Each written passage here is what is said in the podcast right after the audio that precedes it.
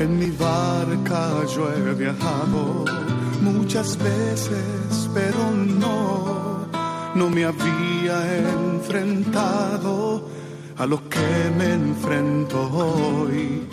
La marea está alterada, no puedo continuar. Necesito quien me ayude, no puedo más. Estela Maris, con el padre Antonio Jesús Martín Acuyo. Yo puedo hacer, pues no tengo la experiencia que tendría un capitán que va reuniendo esfuerzos y su barca puede salvar. En aquel tiempo tomó Jesús a Pedro, a Juan y a Santiago y subió a lo alto del monte para orar. Y mientras oraban, el aspecto de su rostro cambió y sus vestidos brillaban de resplandor. De repente, los hombres conversaban con él. Eran Moisés y Elías, que apareciendo con gloria, hablaban de su éxodo, que él iba a consumar en Jerusalén. Pedro y sus compañeros se caían de sueño, pero se espabilaron y vieron su gloria y a los dos hombres que estaban con él. Mientras estos se alejaban de él, dijo Pedro Jesús, Maestro, qué bueno es que estemos aquí. Haremos tres tiendas, una para ti, otra para Moisés y otra para Elías. No sabía lo que decía. Todavía estaba diciendo esto cuando llegó una nube que los cubrió con su sombra. Se llenaron de temor al entrar en la nube. Y una voz desde la nube decía, Este es mi Hijo, el elegido, escuchadlo. Después de oírse la voz, se encontró Jesús solo. Ellos guardaron silencio y por aquellos días no contaron a nadie nada de lo que habían visto.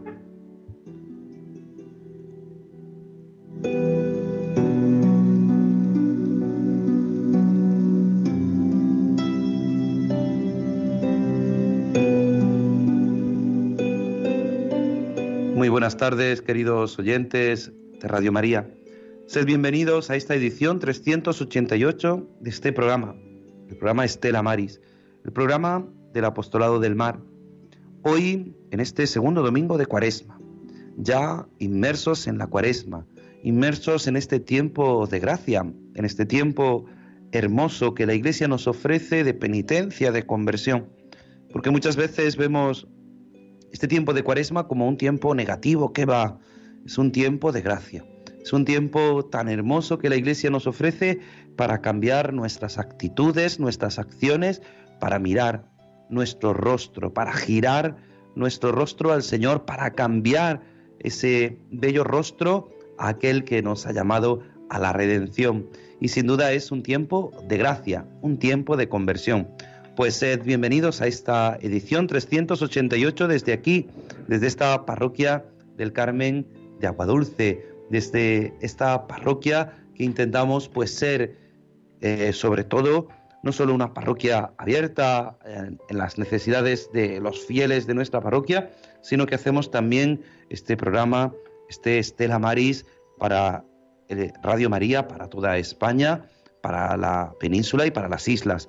Pero no solo estoy yo aquí, sino que también seguimos en este equipo que formamos, este Estela Maris. Tenemos, acaba de llegar corriendo, corriendo sin parar, a tres patas, como dice él. Acaba de llegar nuestro compañero Germán Martín. Germán, muy buenas tardes, respira. Buenas tardes, padre. Pues como siempre, un placer estar aquí en directo. La hora, como ya sabemos, el domingo, siempre hay compromiso y llegamos. Hay veces que no llegamos y hoy pues, justo, pero aquí estoy. Gracias a Dios. Bueno, pues es sin duda una alegría. Él, como siempre dice, a tres patas, pero llega con sus muletas, va llegando él y, sin duda pues llega también la alegría porque siempre tiene esas formas, esas palabras tan buenas como nos dicen nuestros oyentes que nos ayudan. Tenemos también nuestros compañeros de Madrid, tenemos a Marta Troyano esta tarde que nos va a ayudar y nos va a apoyar. Marta, muy buenas tardes. Muy buenas tardes, padre, y a todos nuestros oyentes. Pues muchísimas gracias, un placer. Y como siempre, vamos a conectar con nuestra compañera Rosario Jiménez, que está al otro lado del teléfono, para que comencemos esta travesía. Rosario, muy buenas tardes. Hola, buenas tardes, ¿qué tal? Muy bien, ¿tú qué tal? Estupendamente, aquí estamos, preparados. Bueno, pues nos ponemos en tus manos para que en esta travesía comencemos como debe de ser, con la oración que ponemos siempre en la presencia del Señor. La esposa, los hijos, los padres, los hermanos, la familia del marino mercante o pescador viven con frecuencia su ausencia del hogar. Sufren además la inquietud por quien va a la mar a buscar el sustento para los suyos, exponiendo su vida a los riesgos que contiene el mundo marino.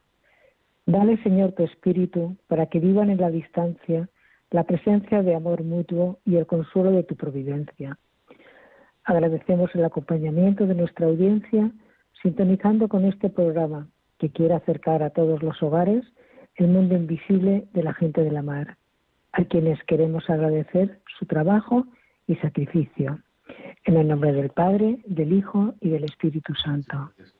Amén. La oración de esta tarde es un homenaje a las esposas de pescadores y de marinos. Esta oración la escribió Eufrasio Campayo, que fue delegado diocesano del Apostolado del Mar de Málaga y de Alicante. El silencio, la casa, la familia, la soledad, tal vez la marginación pesan como una losa sobre vuestro pasado. Papel duro os ha tocado en la vida, hacer de todo, de padre y de madre de vuestros hijos, hacer gestiones en tierra y sobre todo esperar.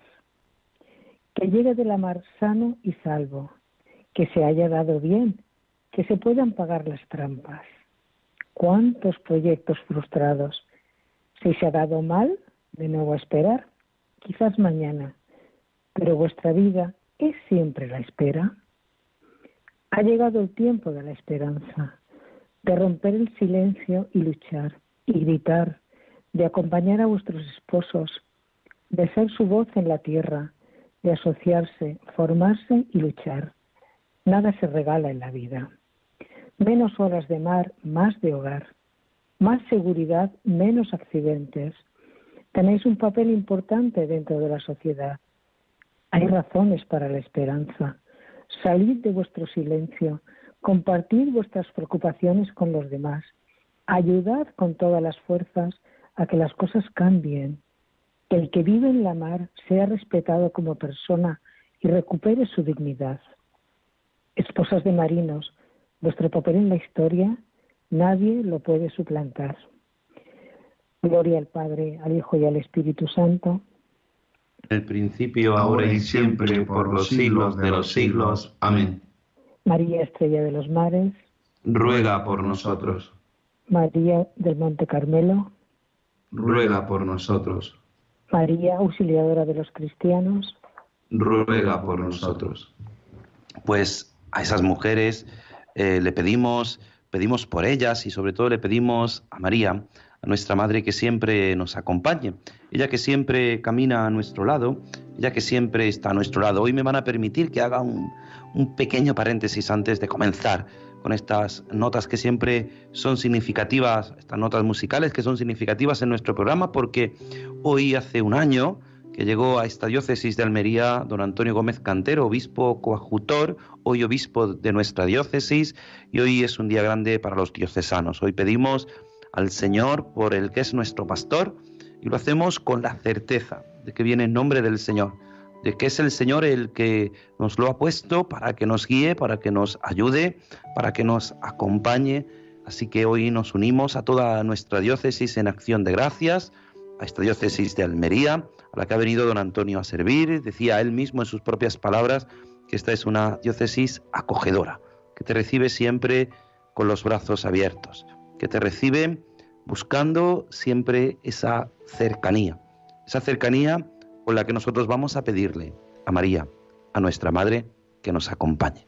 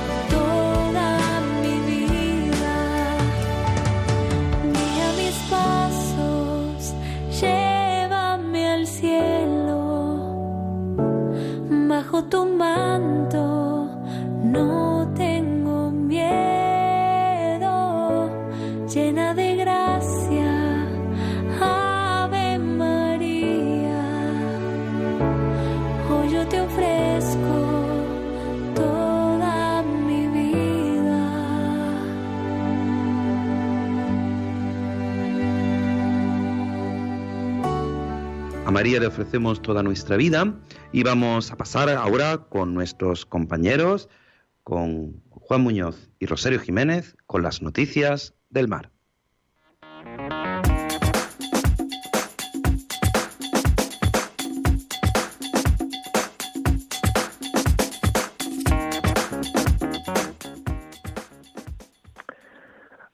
Muy buenas tardes. Hoy domingo las noticias de Estela Mali, el día 13 de febrero. E- bueno, perdón, me he confundido. Es el día 13 de marzo. Edición 388. Los pescadores empiezan a amarrar su flota por los precios disparatados del combustible. La principal asociación de empresarios de pesca advierte del riesgo del desabastecimiento y pide auxilio al Ministerio. La escalada sin techo de los carburantes ha descuadrado las cuentas de los pescadores españoles, tanto que ya empiezan a compensarle más quedarse amarrados en puerto que salir a faenar.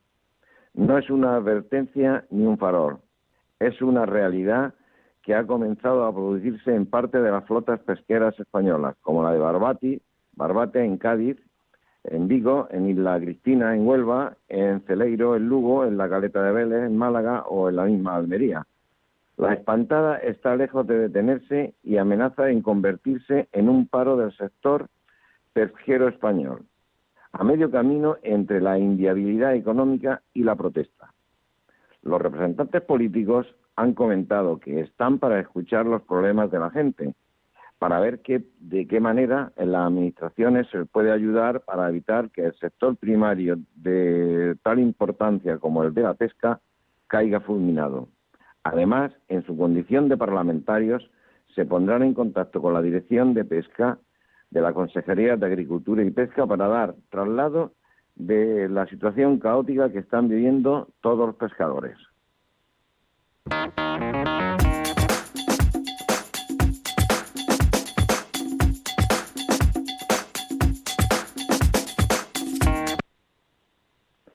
Armadores de atuneros advierten que el aumento del gasoil hace inviable la pesca. Anet Muñaterri, director general de la Asociación Nacional de Armadores de Buques Atuneros Congeladores, ANABAC, ha asegurado hoy que la escalada de los precios del gasoil se ha tornado completamente antieconómica la actividad de estos barcos.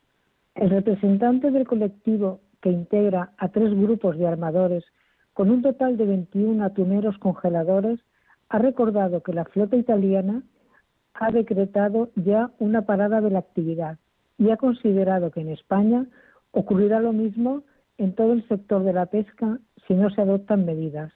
Muniategui ha afirmado que la situación que ha provocado el aumento del precio del combustible es compleja porque no hay ninguna certidumbre sobre los precios, que escalan de forma exponencial y disparatada.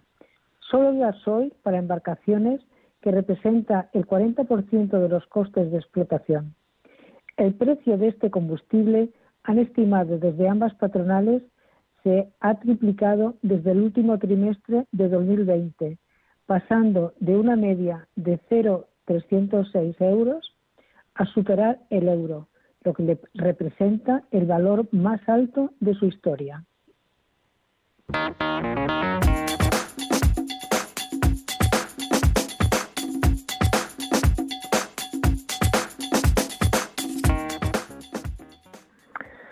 El sector pesquero de España pendiente del Brexit, aún colea el Brexit. Hay más de 10.000 puestos de trabajo en juego. España pesca cada año unas 9.000 toneladas de pescado en las aguas británicas. Si Londres y Bruselas no llegan a un acuerdo, 13.000 puestos de trabajo españoles estarían en peligro. Son 113 barcos españoles que faenan en caladeros británicos. Tras el Brexit, su actividad podría desaparecer si no se pactan nuevas reglas de pesca. Los caladeros británicos suponen un 50% de las aguas de pesca comunitarias. ¿Qué se va a pescar o qué va a pasar? Eso es lo que queremos saber todos. Queremos que no cambie demasiado las cosas en el status quo, que siga más o menos igual, apunta Hugo Domínguez, de la Cooperativa de Armadores de Pesca del puerto de Vigo. Actualmente, en el caladero atlántico nordeste, perteneciente al Reino Unido, la flota pesquera española captura una media de 9.000 toneladas de pesca al año. Principalmente son bacalao, merluza, gallo y rape. Pero no son los únicos. Tanto Bélgica como Países Bajos e Irlanda también pescan allí. Estas flotas, si se les expulsa de ahí, van a tener que ir a otras zonas y se producirá un overbooking. Explica muy bien Luis Francisco Marín de la Asociación de Pesca de Altura de Ondarroa.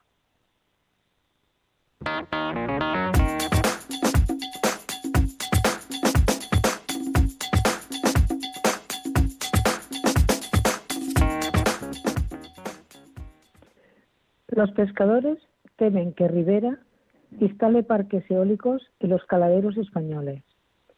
Desde hace más de año y medio, la pesca en Viana do Castelo, Portugal, ha cambiado por completo. La culpa, según los pescadores, la tiene la instalación del primer parque eólico flotante de Europa. A dos millas del polígono y de los cables han desaparecido el pescado.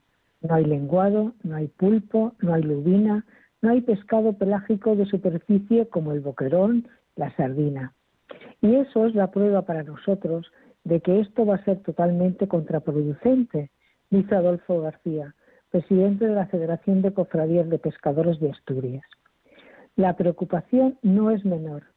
Los planes de ordenación del territorio marítimo que prepara el Ministerio para la transición ecológica, en donde se identifican las zonas en las que se podrá ejecutar este tipo de proyectos, impacta directamente en los caladeros españoles, según denunciaron este jueves representantes de la plataforma de Burela, integrada por diversos colectivos del sector pesquero del Cantábrico Norte, así como miembros de las plataformas que aglutina al sector pesquero de Andalucía y el Mediterráneo.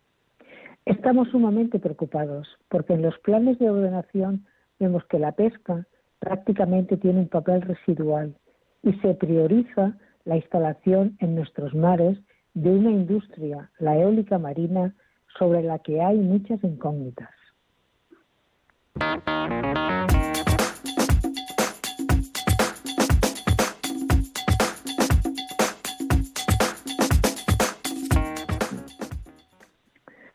Pierden hasta un 80% de la pesca en el Mar Menor. Solo nos queda esperar y que vuelvan los peces. No hay nada de pescado y la falta de captura afecta directamente al funcionamiento de la propia lonja. La lonja de Lopagán está en silencio. El patrón mayor de la cofradía de San Pedro del Pinatar, José Blayá, lamenta que las capturas no llegan y llegan muy pocas. En una mañana se atendieron dos cajas de cangrejo, una de magre y una unidad de lubina. Unas presas que se antojan escasas para, los, para las 65 embarcaciones y 220 familias que viven del Mar Menor. Todo esto se achaca a los episodios de anoxia que sufrió la laguna salada el pasado verano. Los pescadores han argumentado que los peces se han ido al Mediterráneo a buscar oxígeno que no tiene el Mar Menor. que además de la anoxia, o sea, la falta de oxígeno en la laguna, han apuntado la eutrofización y las malas condiciones ambientales que la laguna tiene en estos momentos.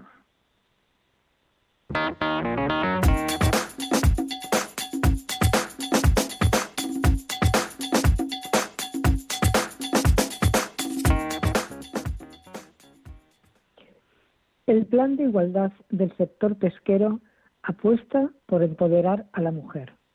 La Secretaría General de Pesca publica un documento con tres ejes, 11 objetivos estratégicos y 43 medidas para avanzar hacia la plena incorporación de las mujeres al sector.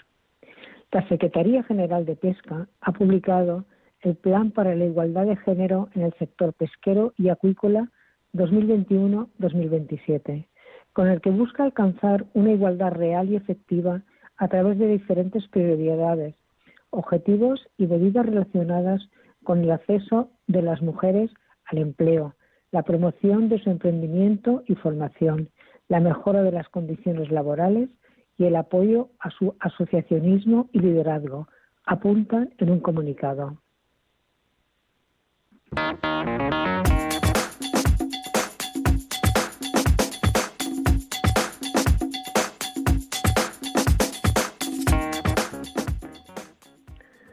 Bueno, y por hoy domingo estas han sido las noticias relativas a la pesca en el Estela Maris del día 13 de marzo de 2022.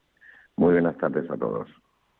Pues muchísimas gracias, queridos compañeros Juan Muñoz y Rosario Jiménez, por estas noticias, que es necesario estar informado y es necesario saber que el Señor nos llama a ser verdaderos pescadores de hombres. Por eso te invitamos a que escuches estas notas musicales.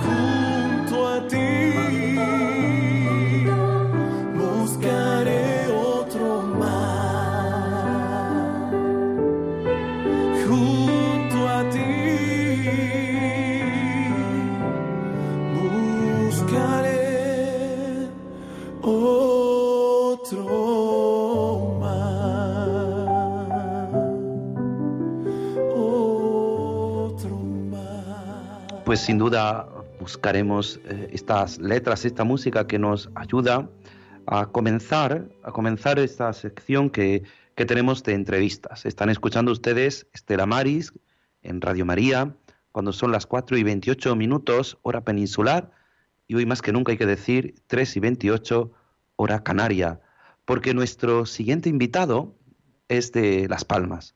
Está allí. Es voluntario en el Estela Maris de Las Palmas, pero conoce bien una realidad que nosotros hace 15 días tratamos con la delegada eh, de, de Estela Maris, de Apostolado del Mar en Vigo, con la situación que parece que con las nuevas noticias, con toda la situación que estamos viviendo en el mundo, nos suena ya a lejanísimo, que es ese hundimiento del Vila de Pitanso em, en, en, Terranova, este barco que, que tenía su amarre en, Vigo, eh, y sin duda hablamos con, con, la delegada, con Elvira, con la delegada de, de Estela Maris. Y tenemos a alguien que conoce de primera mano las situaciones difíciles que se viven en alta mar, las situaciones difíciles que se viven no solo en Terranova, sino en Noruega, en el Pacífico del Norte y en Sudáfrica. Tenemos al otro lado del teléfono gustosamente a Bruno Solé Cabrera. Bruno, muy buenas tardes. Hola, buenas tardes. ¿Qué tal? Muchas gracias por responder a la llamada de Radio María por responder a estas horas en Las Palmas, que son las 3 y 29 minutos, una hora de domingo un poco, un poco peculiar, pero que sin duda te agradecemos. ¿Cuál es tu experiencia en estos lugares que yo he dicho? Terranova, en Noruega, en el Pacífico del Norte, en Sudáfrica. Bueno, la, experiencia es ser tripulante de, barcos pesqueros, bows, factorías, eh, etcétera. Claro, en, en aquel entonces tú ya eres voluntario, ya estás jubilado, ¿no es así? Sí, sí, sí, ya llevo años jubilado. Qué bien. Pues eh, en aquel entonces era radiotelegrafista, ¿no? Sí. ¿Y qué experiencia se vive? Porque claro, pues nosotros eh, hemos hablado, nuestros oyentes, algunos no, no conocen mucho, es verdad que, que gracias también a nuestro compañero Juan Esteban, al que conoces tú muy bien, y gracias a nuestros compañeros, eh, al padre Francisco, que hacían este programa de Estera Maris anteriormente y que ahora nosotros hemos tomado el relevo. Es verdad que, muchos oyentes de Radio María van conociendo poco a poco esta realidad del mar, de los marinos, porque, claro, embarcarse en un barco y estar meses y meses y meses fuera de casa eh, no es nada fácil, ¿no es así, Bruno? Sí, claro. La, yo creo que el, principal problema, eh, la principal dificultad del mundo de la mar es el aislamiento social y eso está fuera de la familia durante durante meses. Una campaña, por ejemplo, en Terranova, cuando yo estaba, duraba cinco meses, eran dos campañas al año, ponle una media de cinco meses por cada, por cada campaña. Teníamos cada cinco meses a España a descargar. Yo la campaña más larga más larga que he hecho ha sido, eh, por ejemplo, en el Pacífico, que fueron ocho meses. Y, ocho meses alejados de la familia, es verdad que, bueno, además tú eras radiotelegrafista. Las comunicaciones en aquel entonces no eran como son ahora, ¿no es así? Mm, no, ni mucho menos. O sea, había sitios, había, o sea, había barcos que solamente dependíamos de la radiotelegrafía. O sea que no había la posibilidad ni siquiera de poner una conferencia y hablar con casa como, como ocurre ahora. Eh, yo el primer bacalaero que fuimos allá arriba era un barco de 60 metros y éramos ah, entre 58 y 60 tripulantes. O sea, y estábamos como sardinitas en lata. Y eso, cada, cada puerto, cada 60, 70 días, hacer combustible y, eh, provisiones, etcétera, y poquitas horas en tierra. O sea, entrabas a las 8 de la mañana generalmente y ya por la noche, allá a medianoche, estabas saliendo. Si, la, si había mucha pesca, a lo mejor estaba, no llegabas ni a eso. Entrabas por la mañana y a mediodía ya estabas soltando amarras y saliendo otra vez a la mar para 60, 70 días más. Claro, muchas veces no, no es fácil entender esa vida, y quizá nuestros oyentes, y claro, tras el naufragio en Terranova, tan difícil es la situación del mar, tan, tan complicada es la mala mar en Terranova, Bruno. Yo, de los sitios que, he comentado que he estado pescando, para mí es el peor. O sea, el peor porque, o sea, es, es todo el año. Cuando no son eh, el tren de tormenta que se, que se forma ahí en, otoño, son ese invierno que se te congela el mar, en primavera los icebergs, eh, o sea, prácticamente, o sea, ahí decir que tienes 15 días de tranquilidad es prácticamente imposible. Claro, y olas, y olas a veces respetables. Según nos comentaba, nos comentaba Elvira hace 15 días, la delegada de Apostolado del Mar de Vigo, eh, claro, era un barco, el, Vil- el Villa de Vitancho, era, era un, un barco que estaba preparado, era un barco con las últimas tecnologías, era, no era un barco que estuviera obsoleto, ni mucho menos, sino que era un barco con, con todas las actualizaciones y con todas las posibilidades. Eh, sin duda, algún día nos enteraremos realmente lo que pasó, pero, pero qué difícil para, para las familias, pero sobre todo para esos marineros que han sobrevivido, ¿no? Esos mismos compañeros.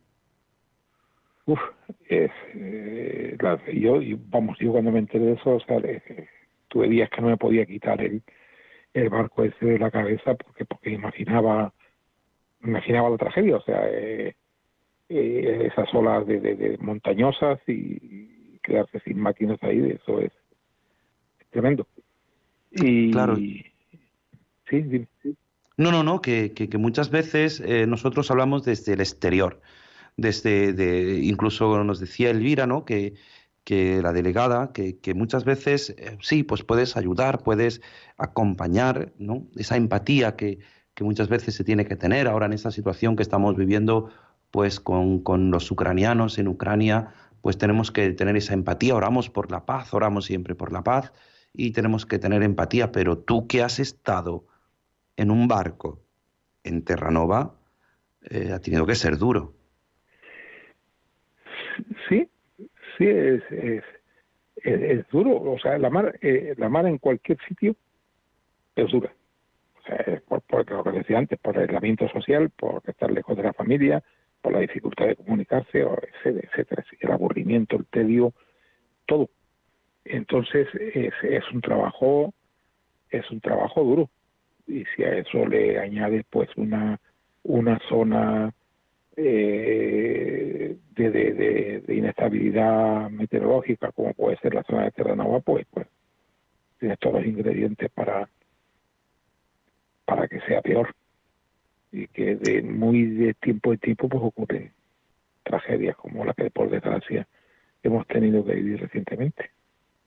Es verdad que es de tiempo en tiempo, gracias a Dios, pero, pero estas tragedias yo creo que marcan, marcan la sociedad, marcan nuestro mundo y al igual que a ti te marcó toda esa experiencia, ¿no? En esos lugares, en Terranova, en Noruega, en el Pacífico del Norte, en Sudáfrica. Eh, ¿Por qué? ¿Por qué comienza tu trabajo en, en estos barcos de pesca? Uf, eso, pues, pues, pues, no sé, yo posiblemente, yo empecé, eh, me fui a la pesca con 22 años, posiblemente porque era joven, ya había probado la mercante, digo, ah, pues mira, una aventurita nueva, vamos a probar lo que es. Y luego fui a probar una campaña y me quedé 12 campañas, creo que hice en total.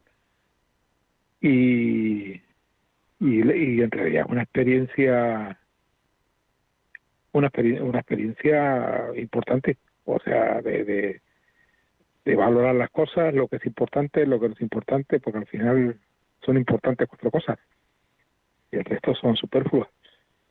Y, y sí, es una experiencia, y de hecho, si volvieran a hacer como dice la gente, lo volvería a repetir, porque creo que sí, que, formó, que ha formado mi, ha moldeado mi vida, toda la vida posterior a, a mi experiencia en el mar.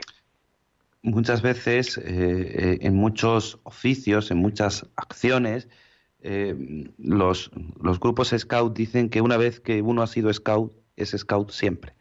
Una vez que uno es marino, es marino siempre. Siempre tiene eso grabado en el corazón y, y sin duda tú tienes grabado esa, esa vida. Esa vida que, que es dura, que es muchas veces eh, con mala mar, con, con, mal tiempo, pero que sin duda también te, te hace, a mí me, me, ha gustado mucho esa frase que has dicho, te hace valorar lo que verdaderamente es importante. Quizá también hemos vivido esta situación de pandemia, pero mm, permíteme, Bruno, también habéis vivido vosotros en La Palma esta situación terrible de la erupción de este volcán y os ha enseñado a, valorar lo verdaderamente importante, ¿no es así? Sí, sí. Todas las situaciones extremas eh, creo que enseñan, que tienen su parte de enseñanza y enseñan a prescindir de cosas.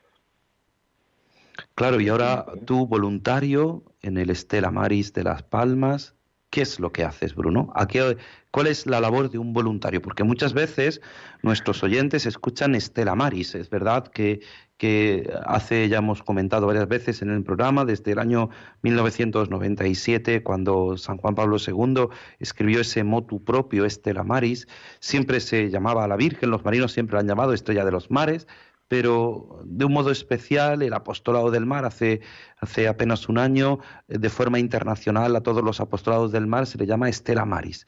¿Qué significa ser o qué implica ser voluntario de Estela Maris? El, respecto, a la Estela Maris, eh, yo como, como marino o ex marino o marino jubilado, yo siempre conocí el, el concepto de Estela Maris desde los años 70 o sea, yo cuando estaba en Terranova estaba por ahí el padre José de Avide, que era el, el alma mater de, de toda aquella tal, y era eh, llegabas a puerto y venía el padre Joseba ahí con su, su sonrisa, su, sus ánimos, su montado su bicicleta y, y para nosotros siempre fue Estela Maris desde, desde, desde, esa época, igual que en San Pierre, etcétera, en, en Wallis Bay también estaban ahí Padre Carlos y Padre Urbano del, el Estela Maris, que estos eran de Huelva. Entonces, eh, a, lo que hago yo en Las Palmas, el Estela Maris de Las Palmas, durante, durante años el Estela Maris de Las Palmas estuvo muy implicado, muy implicado en los con las tripulaciones abandonadas que, que tuvieron aquí en la en la Unión cuando cayó el el, el, el, acero, el muro de Berlín y toda la parte de Varsovia, etcétera. Y en aquella época no, no estaba yo todavía de voluntario. Pero eso sí es la dinámica que, que si cuando yo me incorporé, eh, estaba eh, este, estábamos todavía con, con esas cosas, teniendo algunas tripulaciones abandonadas, y falleció el, el delegado, que era el, Simón Reyes, el, el, sacerdote, el delegado episcopal. Y entonces, eh, pues estamos en una fase de, de reestructuración. Y, pero seguimos eso. Atendemos algunas tripulaciones abandonadas, acompañamos al, al delegado actual, que es Jorge Hernández Duarte, a, algún barco que hay que hacer una bendición o porque los, los tripulantes solicitan la presencia del sacerdote. Eh, ayudamos ahora, por ejemplo, eh, ha habido refugiados de distintos países con ciertos regímenes que han pedido asilo político, pues hemos estado con ellos hasta que llegan al centro de refugiados, proporcionamos comida, alimento en algunas casas, algunas veces le hemos buscado alojamiento, etcétera. De ayudar a cualquier marino de cualquier parte, de cualquier ideología y de que venga a solicitar nuestra ayuda. Sí, es verdad que, Estela Maris no es algo nuevo, sino que hace ya más de 100 años, de verdad que el Papa con ese motu propio en el año 97 le dio pues un rango un poco especial y es verdad que, que muchos oyentes se preguntarán, Bruno, yo sí sé lo que es, pero quizá nuestros oyentes no sepan lo que es eso de acompañar a barcos abandonados, a tripulaciones abandonadas. Porque muchas veces, como tú has dicho, por el telón de acero, por aquella situación, por, por quizá, por, por algunas situaciones eh, jurídicas o por las que sean, muchas tripulaciones se quedan no solo sin cobrar, sino que se quedan en los barcos eh, y se quedan ahí sin poder salir, ¿no es así? Sí, sí, sí, sí, sí. Hoy en día, hoy en día se dan casos, se casos. Eh, hoy en día tenemos el gran problema de las banderas de conveniencia.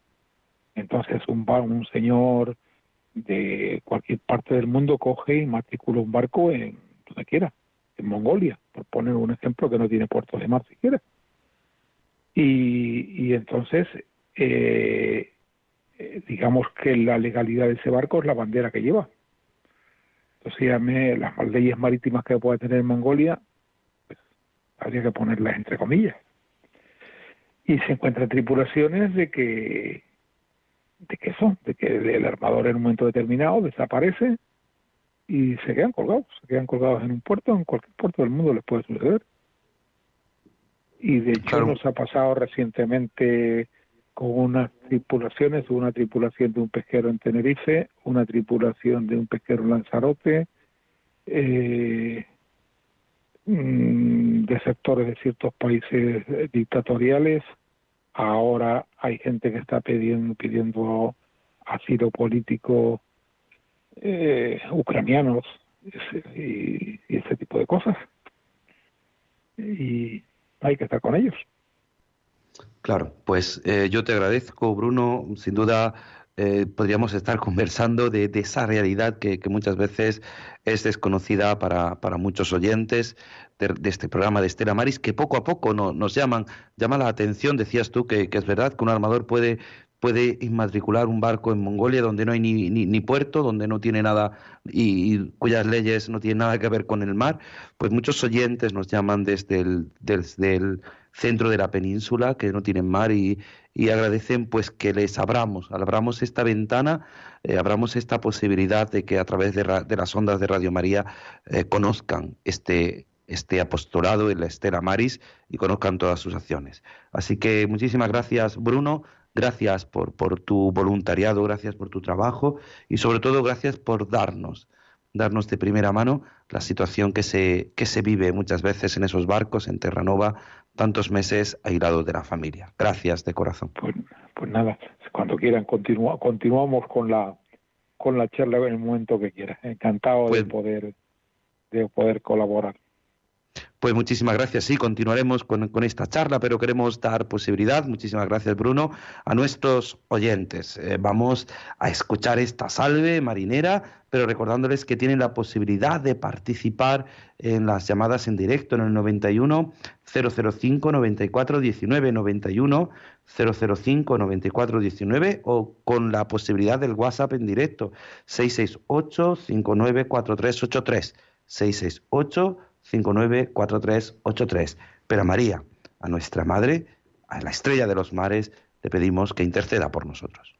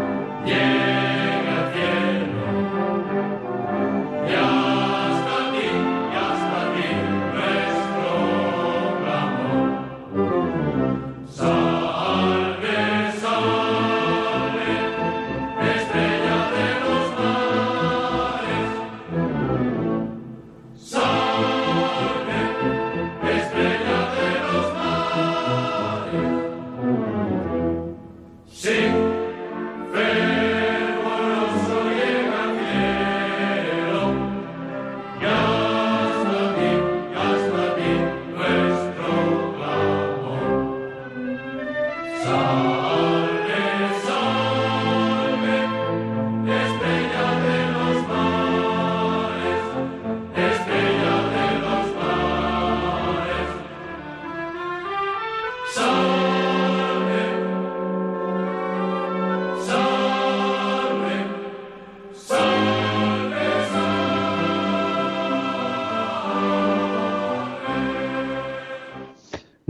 podemos obviar esta situación que estamos viviendo. Es verdad que teníamos a nuestro, escuchábamos a nuestro invitado, a Bruno, Solé Cabrera, voluntario en Estela Maris de las Palmas, telegrafista, radiotelegrafista durante muchos años, pero no podemos obviar la situación que está viviendo nuestro mundo, por eso vamos a orar por la paz y vamos a darte la posibilidad a ti en el 91 005 9419 91005 9419 para que te pongas, para que seas tú partícipe también de esta travesía, de este Estera Maris, de este programa del Apostolado del Mar. Tenemos al otro lado del teléfono a nuestro amigo José Bernardo. Muy buenas tardes, bendiciones. Bendiciones de nuestro Señor Jesús, de Nuestra Señora del Carmen, y ayer que fue un gran día especial, que celebramos el 400 aniversario de San Francisco Javier, de Santa Teresa de Jesús. Esta mañana he visto en la televisión la misa que ha sido desde su casa natal en, Ávila, y nada, quiero felicitar a varias personas.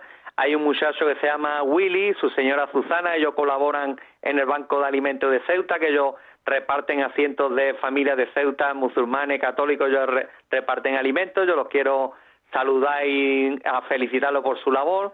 Y a un muchacho se llama Agustín, a su señora, todos ellos yo los conozco por mediación de la cafetería de la Perla, que yo siempre me tomo algo con ellos y compartimos de nuestro Señor Jesús y también hay otras familias que yo en el mercado de la barriada de San José que tienen una cafetería, el muchacho se llama Carlos, su madre, su a su señora se llama Cristina, otro muchacho que es Paco Orbice, de aquí del supermercado del Covirán, a la muchacha Lidia, a Laura, que ella, su padre, su hijo, su hermano se llaman Francisco Javier. Y bueno, yo los felicito por el día de, ayer, pues a todos ellos le, vamos, le damos una bendición de Nuestra Señora del Carmen. Pues nada, muchísimas gracias a todos ellos. Les invitamos a que escuchen Radio María, la radio de la Virgen, que siempre es una bendición. ¿Cuántas veces, cuántas veces nosotros queremos intentar poner eh, esa paz que, que, necesitamos en nuestro corazón y cuántas veces, querido Germán, esa paz parece que no llega para empezar a nuestro corazón, ¿no es así? Esa, sí, efectivamente, Padre, esa paz no llega a nuestro corazón porque, ya lo decía San, San, Agustín, mi corazón estaba inquieto, pero hasta que descansé en ti. No llega a nuestro corazón porque no tenemos a Dios en el centro de, de nuestra vida, no tenemos a Dios en nuestro corazón, no, no tenemos esos silencios para escuchar esa voz de Dios en nuestro interior. Vivimos en una sociedad de mucho ruido, mucho ruido, mucho ruido. Entonces, pues claro, y los, propios cristianos nos, nos embolicamos en ese, en ese ruido y nunca nos cuesta mucho trabajo sacar ese tiempo, ese silencio que es necesario al día, por lo menos 10 minutitos al día de, este, de, estar en paz, ese silencio de escuchar la voz de, de Dios. Pero simplemente es eso, si el mundo, si le, damos la espalda a Dios, esa paz, Padre, nunca vendrá a nuestro corazón. Esa paz que empieza por nosotros para después dar paz al mundo, estas situaciones tan difíciles que nosotros a veces vivimos. Recordarte que puedes ponerte en contacto con nosotros, 91005 9419. Vamos a orar por la paz. Vamos, al final, como siempre en nuestro programa, vamos a terminar con esta oración cuando quedan pocos minutos pero, pero hoy pedimos de un modo especial por, por aquellos que, que, están viviendo situaciones difíciles. A veces nos suena lejos, pero qué cerca los, qué cerca los tenemos. Yo eh, esta mañana vivíamos una experiencia en mi parroquia un poco, un poco fuerte, ¿no? Porque hablábamos de Ucrania, hablábamos de la situación y de repente pues una, una feligresa que viene con frecuencia a misa a la parroquia yo la ubicaba en otro país, natural de otro país, y cuando me he dicho, no, no, yo soy ucraniana. Yo soy ucraniana, mi familia es rusa también, mis padres, uno es ruso, otro ucraniano, y fíjese qué situación, padre. Pues cuántas veces parece que nos suena lejos y está tan cerca, como Dios siempre está cerca, cerca de nosotros. Hoy hemos querido estar cerca no solo de, aquellos que, que están sufriendo, sino de aquellas familias que siguen sufriendo con la experiencia de, Bruno Forte, de Bruno Solé, eh, de, Bruno que nos ha, ayudado, nos ha a entender qué es lo que se vive cuando se va uno en un barco a Terranova, a Sudáfrica, al Pacífico del Norte, a Noruega, a estar meses y meses, cinco meses, sin volver a casa, cinco meses en un barco, 180 tripulantes en un barco de 60 metros de eslora. Qué difícil muchas veces es esa convivencia y para eso es necesario esa paz. Decía él que cuando llegaba al puerto se acercaban estos sacerdotes que, que formaban el Estela Maris, ¿no? Y que siempre iban pues con esa cercanía. Pues vamos a pedirle a nuestra madre que nos acompañe, vamos a pedirle a ella todos juntos con esta oración, vamos a pedirle por la paz, de un modo especial, por la paz en esta situación difícil que está viviendo Ucrania. Vamos a pedirle al Señor que nos haga a todos verdaderos instrumentos de paz.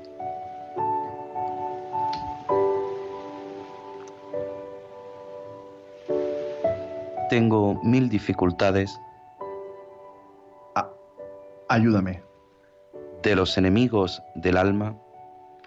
Sálvame. En los desaciertos. Ilumíname. En mis dudas y penas. Confórtame. En mis soledades.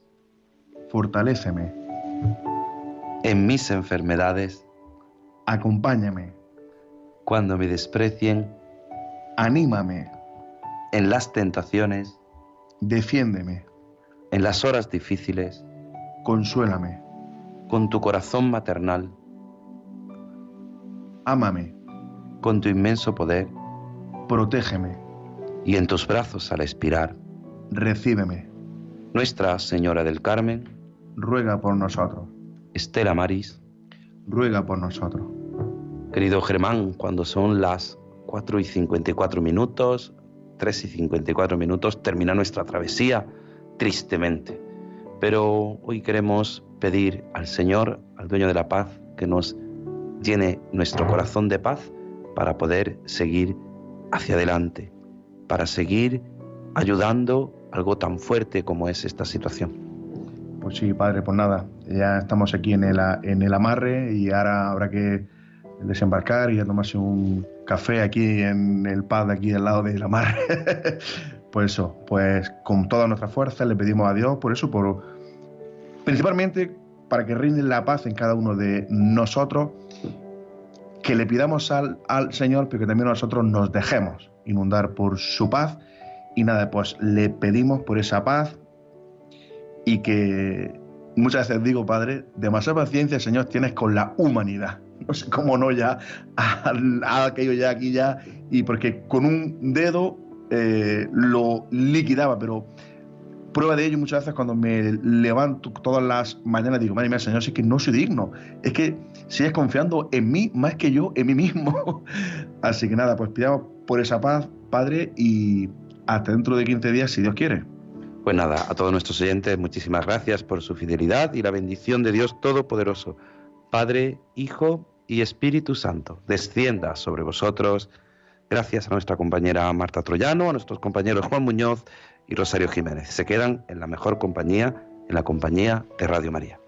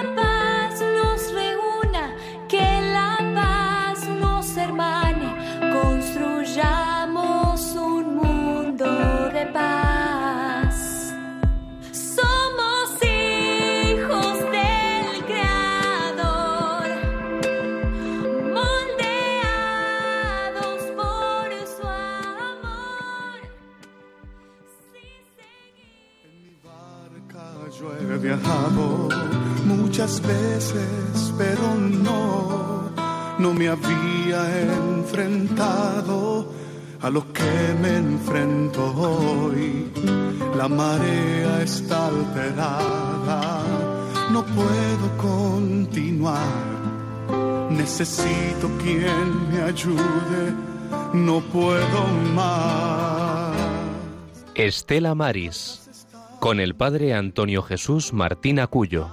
yo puedo hacer, pues no tengo la experiencia que tendría un capitán que va reuniendo esfuerzos